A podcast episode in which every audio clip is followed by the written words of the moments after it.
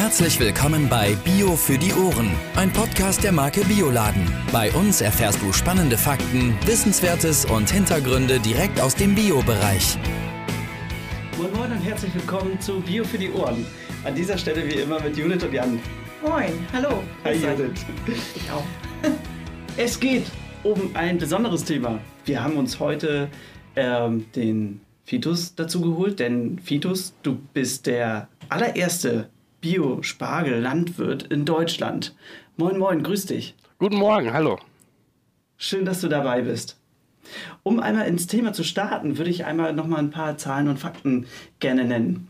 2019 aß jeder Deutsche im Schnitt ca. 1,7 Kilogramm Spargel. Und jetzt kommt der Clou, weil ich kann mich da nicht zuzählen. tatsächlich, tatsächlich mag ich Spargel nicht ganz so gerne, aber ich bin sehr offen für alles und hoffe, neue Denkanstöße zu kriegen heute in dieser Folge. Ich, ich bin so gespannt, ob du am Ende des Tages sag, doch sagst, ich esse jetzt einen Spargel. Ja. Ja, bin ich auch gespannt. Ich hoffe es. Ich, ich versuch's mal. Jetzt würde ich gerne einmal, äh, dass du vielleicht ein paar Sätze zu dir und eurem Hof sagst. Ja, gerne. Also äh, ich muss mal äh, ähm, eins von vornherein klarstellen. Also ich bin nicht der erste Biospargelanbauer in Deutschland, sondern mein Vater. Also ganz so alt bin ich noch nicht. Ähm, ich, bin, äh, ich bin jetzt äh, äh, 40 Jahre alt. Mein Name ist Fido Schulze-Wehmer. Ich bin 40 Jahre alt, verheiratet, glücklich verheiratet und habe äh, vier kleine Kinder und die halten uns ordentlich auf Trab. Ich habe den, den Hof von meinem Vater übernommen. Der äh, hat 1988 den Hof auf, auf biologischen Landbau umgestellt und äh, gleichzeitig dann auch Biospargel angebaut. Somit bin also nicht ich der Erste, sondern es war mein Vater, aber unsere Familie, so kann man es vielleicht sagen. Also das wusste ich nicht, äh, Fitus, weil äh, ich habe ehrlich gesagt gedacht, du wärst der Bio- Bio-Pionier da gewesen. Aber nichtsdestotrotz, fragen wir dich doch mal, wieso hat dein Vater umgestellt? Wieso hat mein Vater umgestellt? Also es war, es war tatsächlich so, ähm, der hatte in den, in den 80er Jahren starke Hautallergien und Hautkrankheiten. Also der hatte richtig allergische Reaktionen und die Ärzte haben ihm geraten, pass auf, Landwirtschaft ist nichts für dich. Da hat er sich mit Alternativen beschäftigt, was, was könnte ich machen, was könnte ich tun und so kam er dann zum Biolandbau. Ja, hat sich dann da so reingefuchst. Das, also der Prozess dauerte auch wirklich einige Jahre, bis er dann umgestellt hat. Äh, 1988 begann die Umstellung und gleichzeitig, wie gesagt, äh, hat er auf, auf Spargelanbau umgestellt entgegen allen Beratungen. Und das ist immer ganz witzig, wenn mein Vater erzählt von früher, wenn die Berater der, der Landwirtschaftskammer beispielsweise sagt, nein, Biospargel macht das bloß nicht, das funktioniert nicht, wie soll das funktionieren? Ja, wir machen es heute jetzt noch, seit jetzt 33 Jahre später, entwickeln uns jedes Jahr weiter, aber es funktioniert, es hat funktioniert. Es war eine, eine, schwierige Anfangsphase, definitiv. Ich bin da reingeboren, sag ich mal. Ich bin der, der Biospargelbauer schon der zweiten Generation. Ich weiß nicht, ob es das nochmal gibt irgendwo. Wir kämpfen jeden Tag, dass wir möglichst gute Qualität ernten. So, da sind wir eigentlich schon beim Thema, ne? Was passiert denn gerade auf dem Feld? Wir sind eigentlich so kurz vor der Ernte, oder? Man meint ja immer so landläufig, der, der Spargelbauer, der hat äh, sechs oder acht Wochen im Jahr Arbeit und im, im Rest des Jahres äh, schläft er aus und, freu und freut sich auf die nächste Ernte. Das ist natürlich bei weitem nicht so. Also wir sind seit dem Frühjahr, das war dieses Jahr, konnten wir schon im Februar die ersten Arbeiten auf dem Feld beginnen. Je nach Wetterlage können wir im, im Frühjahr starten, wenn der Boden genug abgetrocknet ist. Ne? Wir fangen an, die, die Erde aufzulockern, einmal anzureißen, wir, damit ein bisschen Luft in den Boden kommt, damit der Boden schön abtrocknet und anschließend formen wir einen schönen Damm mit einer sogenannten Spargelfräse. Das hat den Vorteil, dass wir dass der, also der Damm sollte, das ist immer so eine Gratwanderung. Also das ist echt nicht so einfach. Da muss, da sind wir jeden Tag im Feld und buddeln mit der Hand nach, ob es jetzt geht oder nicht. Der, der Boden darf nicht zu trocken und nicht zu nass sein, um diesen Damm zu formen. Wenn er zu, wenn wir den zu nass formen, dann wird der nachher bei äh, im Frühjahr wird der richtig knüppelhart. Ja, man kennt das vielleicht auch aus dem Garten und wir können den Spargel gar nicht mehr stechen, weil das ist richtige Handarbeit, ja, das ist richtig richtig schwere Handarbeit und wir möchten natürlich so so die Voraussetzung für die Ernte so leicht wie es gerade eben möglich ist, schaffen. Und deswegen achten wir darauf, dass der, der Boden eine gute Struktur hat im Frühjahr und dann fräsen wir erst die Dämme. Okay, das heißt, der Boden braucht ein bisschen Lockerheit, der, der braucht Luft, damit er auch gut zu stechen ist. Genau, richtig, ja. Ja, die Stangen, der Stangenspargel ist ja auch empfindlich, ne? Wenn, da, wenn der so wie Zement festsitzt, dann kommt er da ja nicht dran und der bricht vielleicht, oder? Genau, das ist ja auch die, äh, immer so die Krux. Ne? Also man möchte einen, einen, leichten, lockeren Boden haben. Wenn man zum Beispiel einen klutigen Boden hat, dann sucht sich die Spargelstange, die möchte ja einfach wir, wir sind ja als Spargelbauern sind wir recht gemein. Der Spargel möchte ja nur nach oben wachsen und der möchte ja gar nicht unbedingt gestochen werden, sondern der möchte auswachsen und, äh, und Sonnenlicht sehen.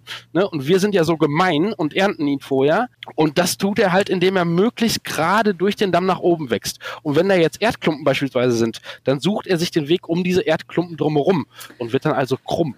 Ne? Mm. Ach, deswegen, das ist Krummerspargel. Genau, Ach, genau, mal. richtig. Und deswegen möchten wir möglichst, dass wir einen lockeren, eine, schöne, lockere Erde haben, wo der Spargel gut durchwächst und auch eine gerade Stange dann hat, ne? Weil das ist einfach so, die Klar, möchten ja. gerade Stangen gerne haben.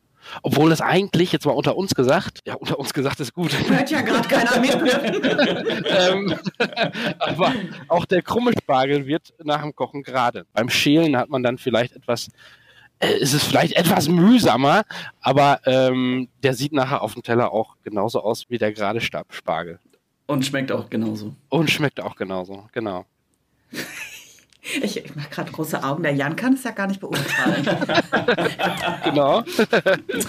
ich würde gerne jetzt erst einmal vorab fragen, Fitus, ihr, ihr stecht, nein, ihr baut weißen Spargel an.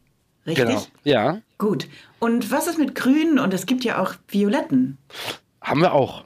Also wir tatsächlich bauen wir auch Grünspargel an. Es ist jetzt noch ein Unterschied, wie du sagst, zwischen violetten und lila Spargel. Der grüne Spargel sind ganz eigene Sorten.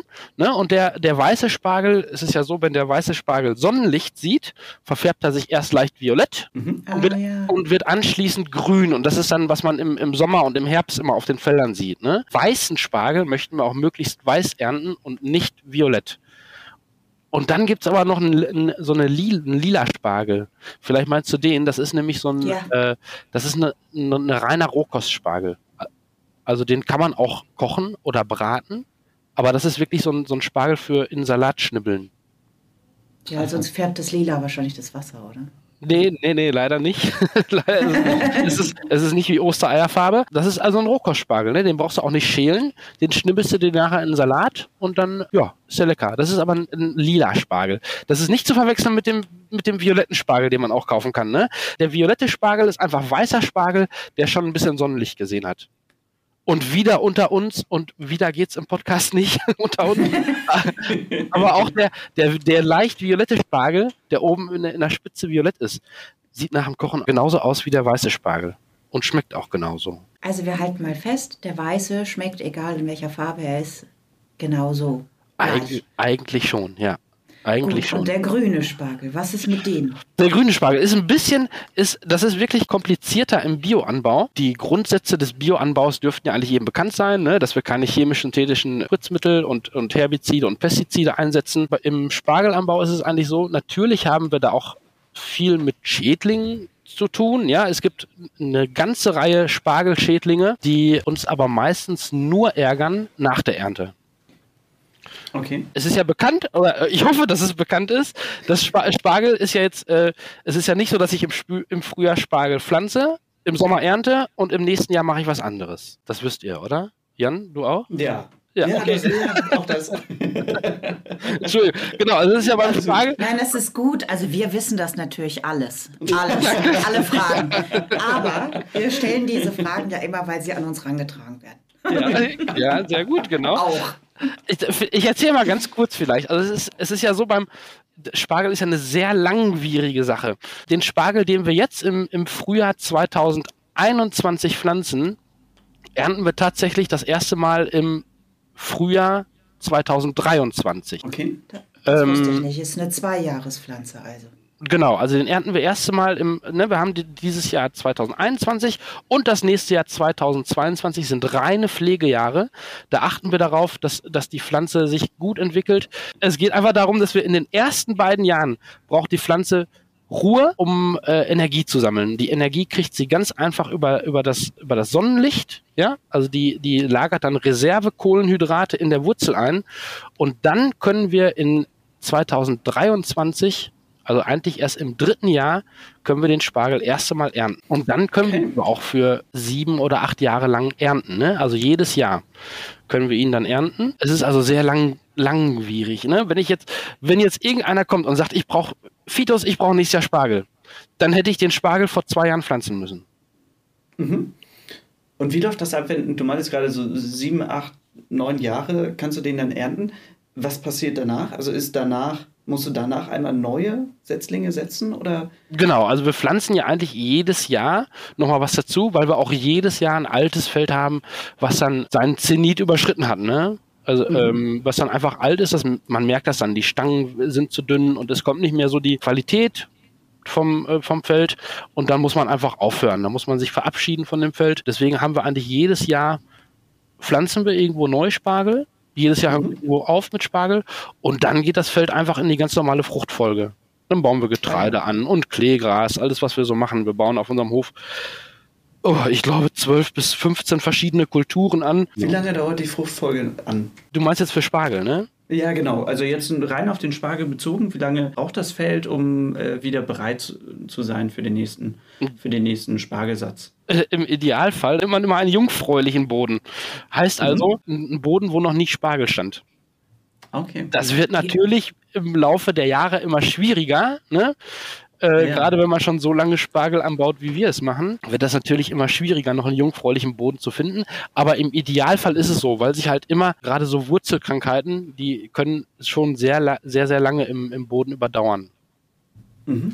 Ah, wie, wie viel, also ich meine, über was reden wir? Wie viel Hektar habt ihr und wie viel, nochmal kurz die Frage für Leute, die nichts mit Hektar zu tun haben, wie groß ist das ungefähr?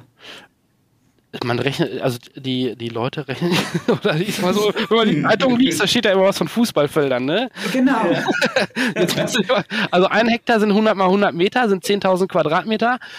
Ein Fußballfeld, ich bin ja selbst ehemaliger Fußballspieler, hat vielleicht, jetzt muss ich mal überlegen, so 7.500, ich würde sagen drei Viertel Hektar, ne? 110. Ich schau mal hin. Also wir bauen fünf, so auf circa 20 bis 25 Hektar bauen wir Spargel an. Ja. Das, ne, das sind dann, ja, ich würde jetzt mal schätzen, so 30 Fußballfelder. Wer das anders sieht, der kann uns gerne schreiben an podcast.bioladen.de. Äh, wir sind nicht die Fußballprofis, nur die Bioprofis. nee, aber dann sagen wir rund 30 Fußballfelder. So, ihr habt jetzt, ihr baut das quasi jährlich beziehungsweise alle zwei Jahre, baut ihr neuen Spargel an auf rund 30 Fußballfeldern, heißt also auf äh, 25 Hektar. Und wie, wie groß ist euer Hof oder eure Fläche denn insgesamt? Oder pachtest du einfach immer Neues dazu und das andere wird wieder anderweitig verpachtet? Also wir haben insgesamt so, ja, so um die 200 Hektar bewirtschaften wir. Mhm. Ne, wir, haben eine, äh, wir, wir haben immer so viel zu tun. Äh, wir, haben, äh, wir, haben, irgendwie 12 bis 15 verschiedene Kulturen, die wir dann in einer ganz breiten Fruchtfolge fahren, ne? wie es im Bioanbau ja auch eigentlich gewollt ist. Und das wird beispielsweise immer eine, eine humusmehrende Frucht vor einer humuszehrenden Frucht stellen, dass wir viele Leguminosen anbauen. Für uns ist eigentlich das Wichtigste, dass wir viel Humus in den Boden bringen. Und das geht in erster Linie geht es über die Fruchtfolge, indem wir eine nachhaltige Fruchtfolge fahren.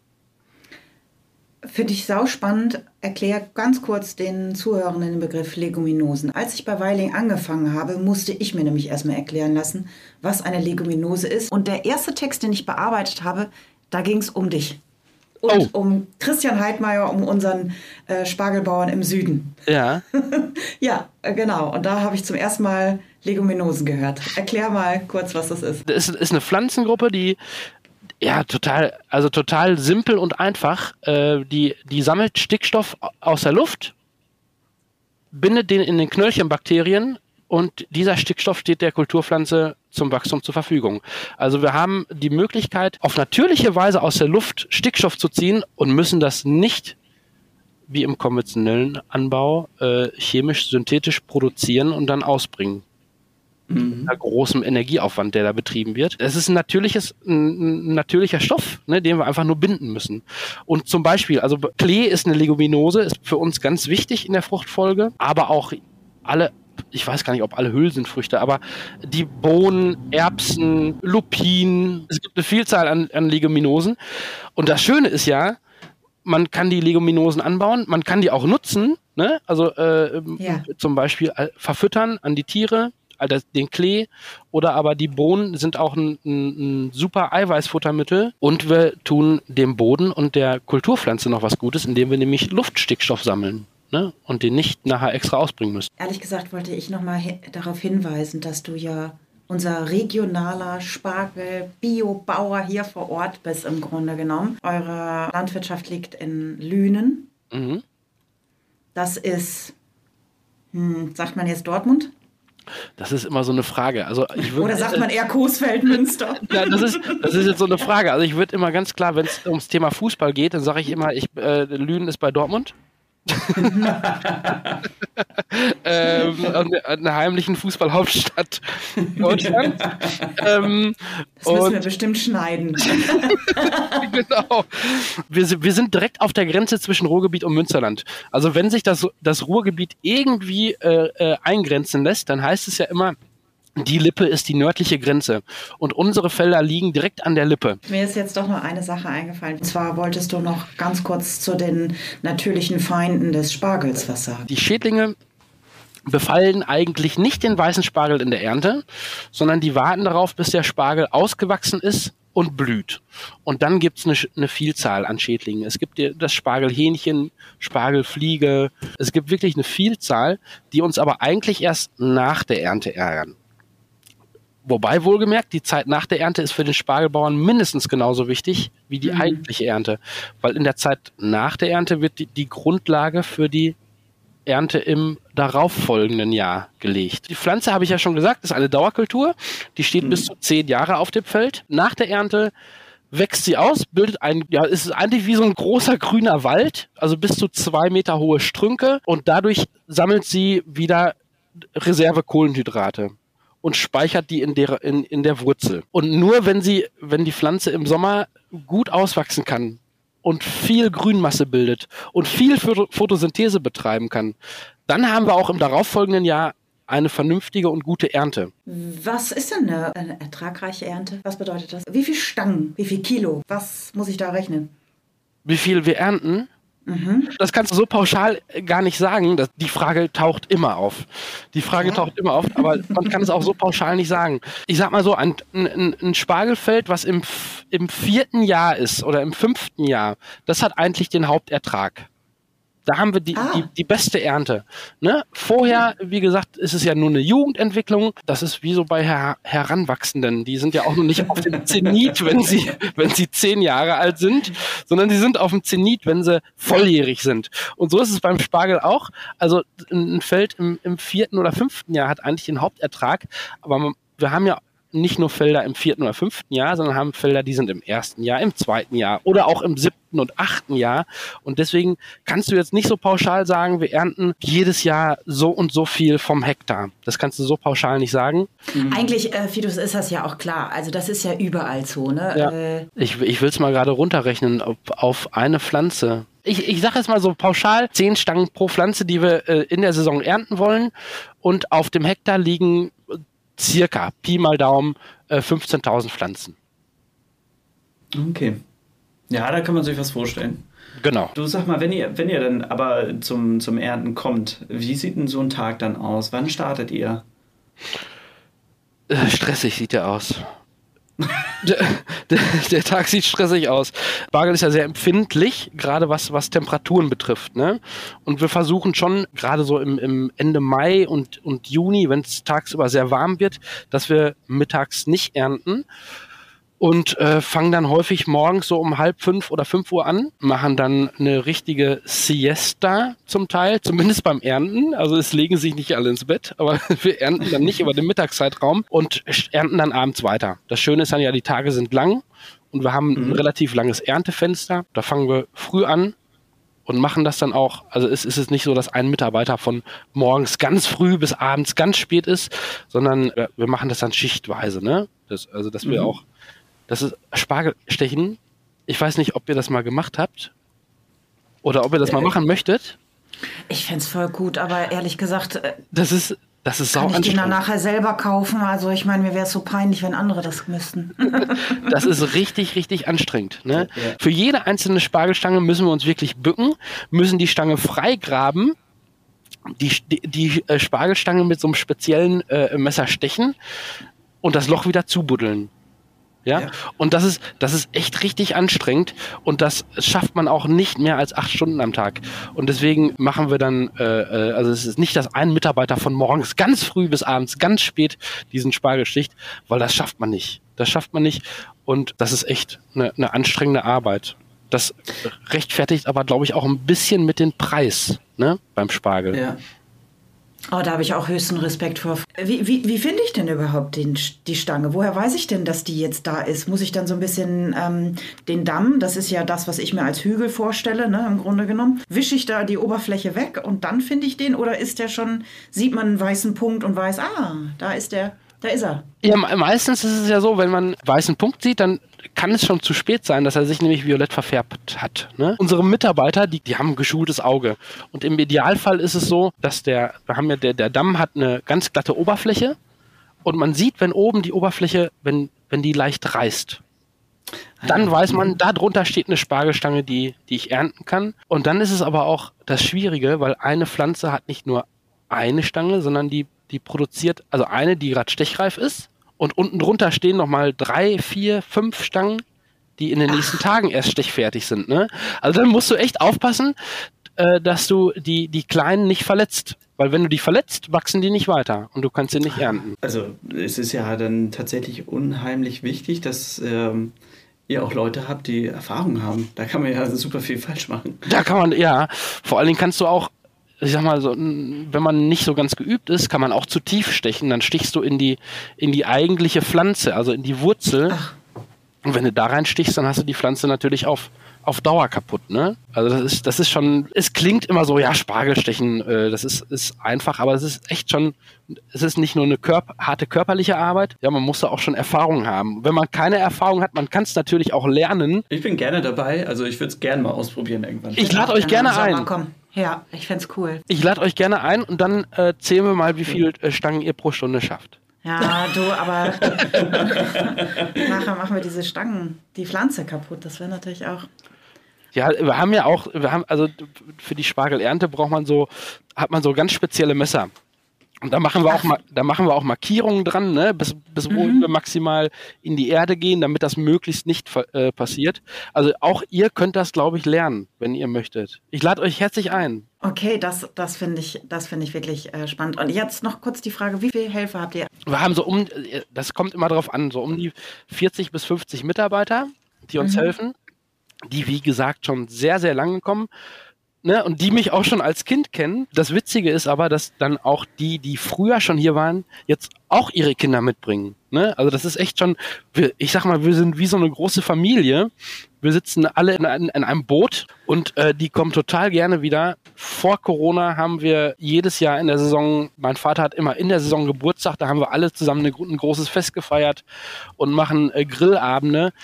Das ist natürlich alles jetzt nicht möglich, aber ähm, da ist schon eine, echt auch eine, eine starke persönliche Bindung so zu, zu unseren Saisonarbeitskräften über die Ah, Jahre entstanden. Ja. Weißt du, wir haben März und in manchen Läden liegt es schon schon. Spargel. Mhm. Wieso ist das so? Was machen die anders? Äh, Das Verrückte ist ja, es liegt an Weihnachten schon Spargel in den Supermärkten aus Peru. Kann ich gar nicht verstehen. Für mich ist, ist Spargel der Frühlingsbote. Ganz klar. Also, ne, sobald die, die ersten, die Sonnenstrahlen kommen, kommt auch irgendwann der Spargel. Das Schöne ist immer, das, das erste heimische Gemüse. Also ich wüsste nicht, was es sonst noch zu der Zeit gibt. Vielleicht außer Bärlauch. Ja, der fängt jetzt auch langsam an. Genau. Aber ansonsten ist Spargel das erste heimische Gemüse. Und das ist für mich, ja, äh, manche sagen ja auch, das ist eine, eine Jahreszeit, die Spargelzeit. Soweit würde ich jetzt nicht gehen. Aber für mich gehört Spargel einfach zum Frühling. So, und da muss ich nicht ja.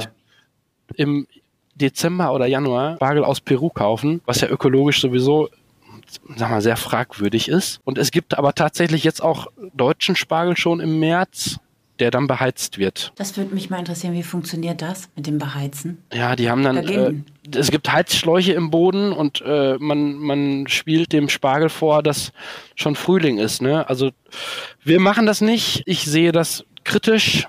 Ich möchte das auch nicht. Also ich persönlich möchte Spargel essen, wenn draußen das Wetter dazu passt. Und das ist halt Mhm. erst im Frühling, ne?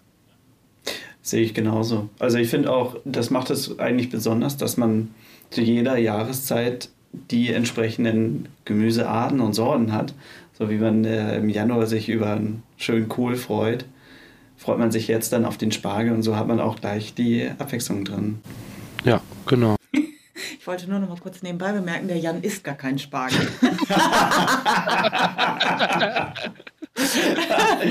ähm, Aber äh, meine Freundin isst super gerne Spargel. okay, also du kannst es nachvollziehen, diese Leidenschaft. Ja, definitiv, weil ich, ich bin ja auch immer dabei und äh, äh, mach mir dann was anderes.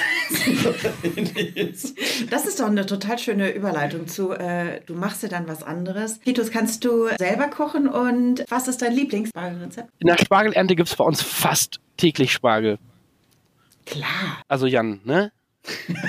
Ja, wenn du mithilfst, Jan heißt, ne? Eigentlich in der seltensten Form so klassisch mit als Stangspargel mit Kartoffeln oder so. Ähm, das vielleicht mal sonntags, ne, wenn man dann auch ein bisschen mehr Zeit hat und wenn man was ganz Besonderes haben möchte. Aber wir machen Spargel als Spargelsalat, als Spargel-Eintopf, als Spargeltoast und eigentlich mein Lieblingsgericht, da muss ich jetzt mal kurz überlegen, eine Spargelpfanne. Klingt erstmal ganz einfach, ne? Das Schöne an Spargel ist ja, man, man hat da so viele Verwendungsmöglichkeiten mit. Du kannst den braten, du kannst den kochen, du kannst den grillen, du kannst den roh essen. Ich mag ihn tatsächlich am liebsten in einer Spargelpfanne. Also wenn man gewürfelten Spargel hat, weiß und grün oder nur weiß oder nur grün, in der Pfanne mit ein bisschen Olivenöl anbraten, Cherrytomaten, Garnelen oder Scampis, bisschen Bärlauch und das war's. Und Okay, das, das schmeckt genial. Ich glaube, der Jan muss es. Das macht ihr dann, wenn wir kommen. Da, das ist Auch eine gute Idee. Das wäre super. ganz- Vielleicht kriegen wir den Jan dann noch auf die richtige Seite des Lebens. Spargelmäßig gesehen, meine ich natürlich. Mm, Wie sortiert ihr euren Spargel? mit, de, mit der eigentlichen Ernte ist es ja noch nicht Ah. abgeschlossen, was wir alles machen. Ne? Ich habe das mal irgendwann mal habe ich das mal ausgerechnet, dass wir jede Stange irgendwie elfmal in die Hand nehmen, bis sie dann tatsächlich erst im Laden liegt. Ähm, also nach der Ernte sehen wir zu, nachdem der Mitarbeiter dann den Spargel gestochen hat und in die Kiste abgelegt hat, sehen wir zu, dass er ganz schnell zum Hof kommt, weil der kann es nicht haben, wenn er in der Sonne steht und es zu warm ist. Und zwar kann er das nicht haben, weil er denkt sich dann noch, der Spargel, das ist so schönes Wetter und es ist so schön warm, ich wachs mal einfach weiter, obwohl ich schon gestochen bin. Also es kann passieren, dass sich ein geernteter Spargel, ein geernteter weißer Spargel im Nachhinein noch violett verfärbt.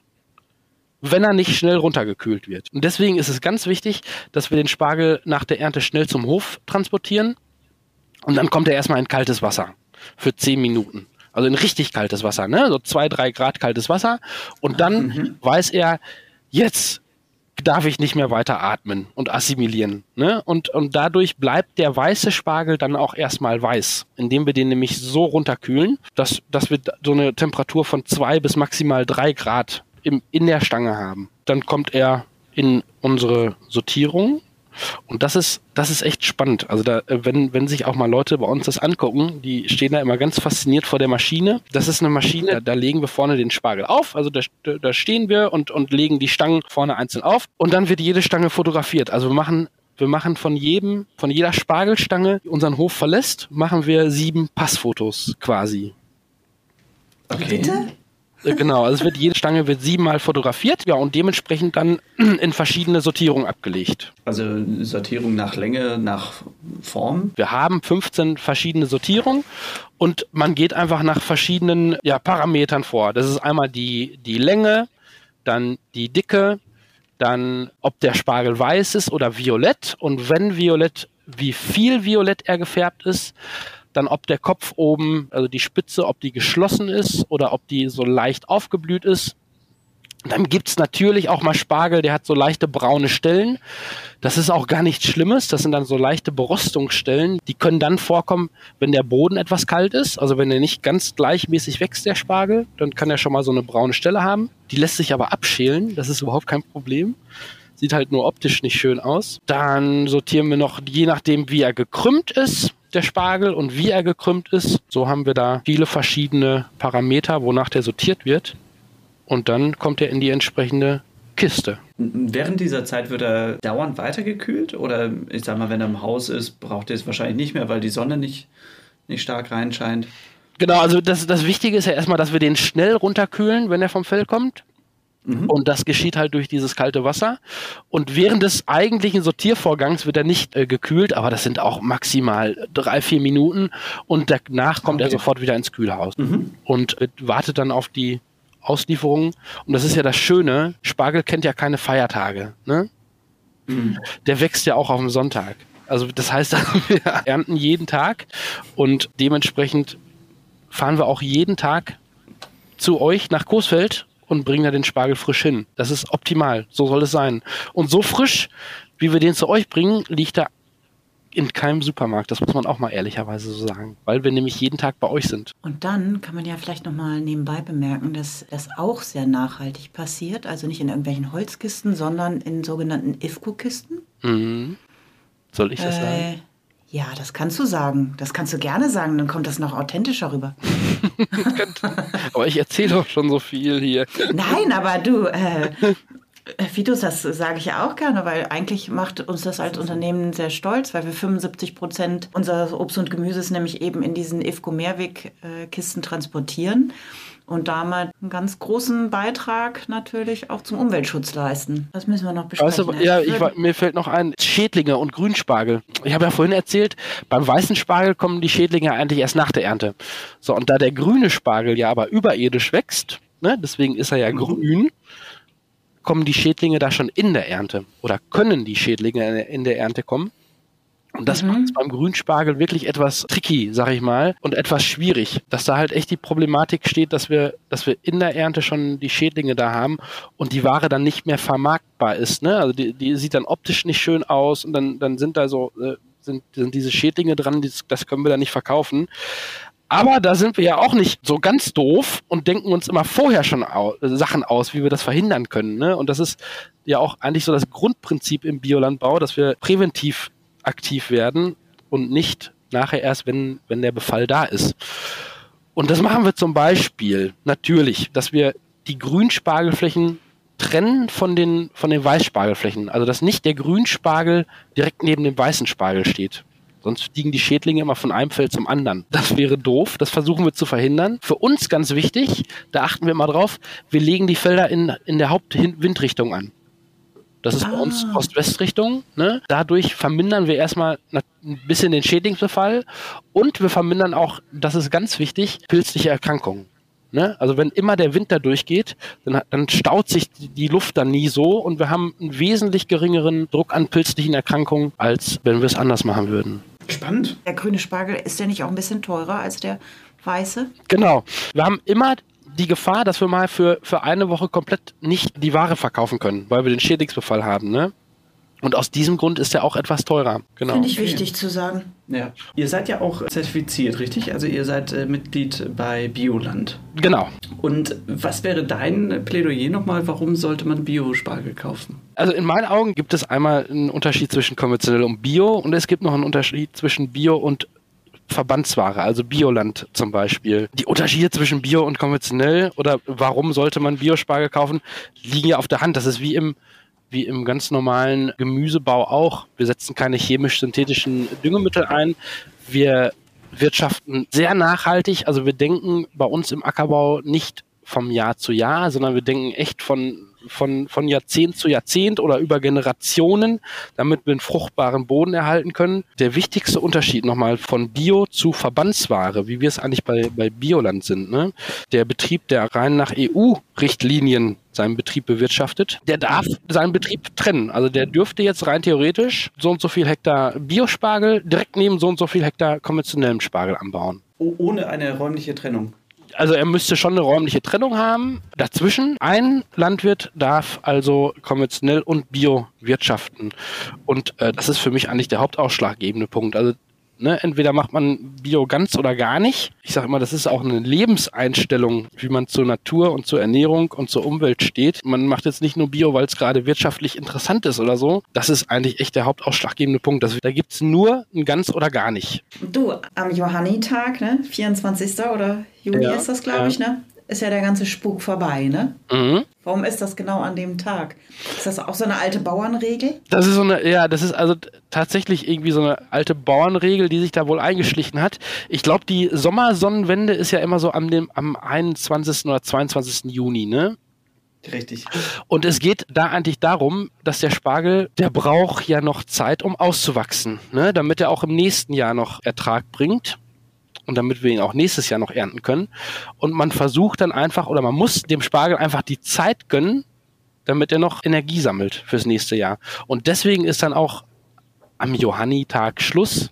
Wir im Biolandbau hören meistens sogar noch ein paar Tage eher auf, damit wir der Pflanze noch ein bisschen mehr Zeit zur Re Regeneration gönnen. Das hat sich dann so eingebürgert, dass Johanni Schluss ist, genau. Wenn man jetzt, also ganz viel, man will ja der, so den letzten, am 24. hast du ja gesagt, ist Schluss, ne? Und dann möchte ich aber trotzdem noch was vom Spargel haben, das restliche Jahr für Suppe und so weiter. Kann ich das einfrieren? Kannst du einfrieren. Dafür musst du den einfach nur schälen, dann einfrieren und dann nachher tiefgefroren ins Wasser. Ach, Ja. Und dann schmeckt auch dann noch ganz gut. Schmeckt, äh, aber es fehlt das Gefühl vom Frühling. Verstehst du? Das ist immer so, dass, also der Früh, Spargel gehört zu Frühling und Frühling gehört zu Spargel. Dann kannst du natürlich deinen tiefgefrorenen Spargel auch nachher im August oder November essen. Aber so, so das Lebensgefühl fehlt dir doch dann auch. Oh, da gibt es ja, ja, ist richtig. Meine, aber ja, meine Tante zum Beispiel, die macht das auch, macht da Hühnerfrikassee. Ne? Für Hühnerfrikassee so. macht die das. Ja, genau. So Das eine ist, Säming-Soße und dann braucht ihr halt den Spargel. Und das ist doch besser und leckerer, als wenn du das aus dem Glas holst, oder? Ja, das auf jeden Fall. Na klar. Wir haben ja schon darüber gesprochen, dass Spargel ein Saisongeschäft ist und du hast auch schon erklärt, wie ihr dann weiter verfahrt. Allerdings hattest du ja auch gesagt, ihr baut noch anderes an. Was macht ihr denn das restliche Jahr noch? Der Spargel beschäftigt uns auch noch das ganze Jahr, ne? Über, über den Sommer halten wir die Felder möglichst frei von Beikräutern, Unkräutern. Ja, das geschieht natürlich maschinell. Also wir haben da so einen ganz kleinen Trecker, der fährt dann zwischen den Reihen durch und wir hacken da die Spargelanlagen. Wir kommen auch manchmal und oft auch nicht um Handarbeit herum, also dass wir im Sommer und Herbst auch nochmal per Hand die, die, die Spargelfelder unkrautfrei halten. Und dann, das haben wir jetzt vor ein paar Jahren mal ausprobiert, damit das Spargelfeld nicht so nackig in den Winter geht, sehen wir im Herbst nochmal so eine Leguminosenmischung zwischen die Reihen. Also das heißt, das sind, das sind zehn Komponenten, da ist dann Klee mit drin und Wicke mit drin und Bohnen mit drin und so weiter und so fort. Das bindet nochmal Stickstoff für den Spargel, ja, fürs nächste Jahr, schafft eine gute Bodenstruktur, also der Boden ist dann im Frühjahr auch schneller befahrbar mit dem Trecker. Wir geben den Bodenlebewesen geben wir somit nochmal extra Futter, ja, also heißt die, die, insbesondere den Regenwürmern. Und das klappt wirklich erstaunlich gut. Da haben wir uns eine Maschine für gebaut, die dann die, diese Leguminosenmischung ausbringen kann. Und somit sind wir auch im Sommer erstmal noch fleißig mit, mit dem Spargel beschäftigt, bis dann auch das Spargellaub irgendwann abstirbt, wie im Wald die, die Blätter rieseln, so rieseln die Blätter runter. Das, das Spargellaub stirbt, auf natürlichem Wege ab. Dann wird das abgestorbene Spargellaub wird dann wieder in den Damm eingearbeitet und somit haben wir mit dem Spargel, sag ich mal, sind wir immer so von Februar, März bis in den November hinein haben wir eigentlich Arbeit damit. Ja. Davon ist die Ernte ein Teil, ne? Also und, und, äh, und, und der, der, Rest des Jahres, der macht uns auch noch viel Arbeit. Und es ist jetzt dir. Nicht so, dass wir nur, dass wir nur den Spargel haben, das, was nach Biolandrichtlinien auch überhaupt nicht möglich ist, dass wir nur eine Kultur anbauen, sondern wir haben ja auch dann noch Getreide und haben Kartoffeln und haben Kleegras und haben noch Gemüse, so Feingemüse und ja, wir haben noch eine, eine ganze Menge zu tun. Ich bin froh, wenn es jetzt wieder mit der Arbeit losgeht und wir so ein bisschen aus dem Winterschlaf erwachen. Schön. Dann ähm, danke ich dir sehr, dass du dir die Zeit genommen hast, heute mit uns das Interview zu führen. Ich werde das Thema Spargel nochmal angreifen für mich Klatschen dir die Hände. und äh, hoffe, dass wir bald mal zum Spargelstechen vorbeikommen können und äh, ich dann von einem positiven Ergebnis berichten kann. Ja, ich danke dir, ich danke Judith, aber wir haben auch noch eine kleine Kategorie für alle ZuhörerInnen. Ähm, und zwar haben wir in vier Wochen eine Folge zum Thema alkoholfreies Bier. Und hier ist unsere Frage an euch. Was hat euch schon immer interessiert an alkoholfreiem Bier? Habt ihr vielleicht eine Frage, die euch auf der Seele brennt? Dann schreibt uns gerne eine Mail oder sendet uns eine Audiodatei zu, die wir gerne mit einbinden. Ich bin sehr gespannt, was da womöglich kommt. Ja, Fitus, danke. Ja, ich danke euch. War ein äh, nettes Gespräch. Können wir wiederholen beim Stangenstechen. Mein Gott, das ist wirklich. Lernt man das? Kriegt man das mit in die Wiege? Nein, das kriegst du hin. Ein Tag, ein Tag üben, dann kannst du es aussprechen. Je, jede einzelne Stange, die ich steche vom Spargel. ah, cool. Ja, also, cool. tschüss. Tschüss. Du hast noch Fragen oder Anmerkungen? Dann schreib uns an podcast.bioladen.de. Bio für die Ohren wurde dir präsentiert von Bioladen, eine Marke des Bio-Großhandels Weiling. Biopionier seit 1975. Dir hat gefallen, was du gehört hast? Dann sei bei unserer nächsten Folge Bio für die Ohren wieder dabei. Infos zum Podcast findest du auf bioladen.de.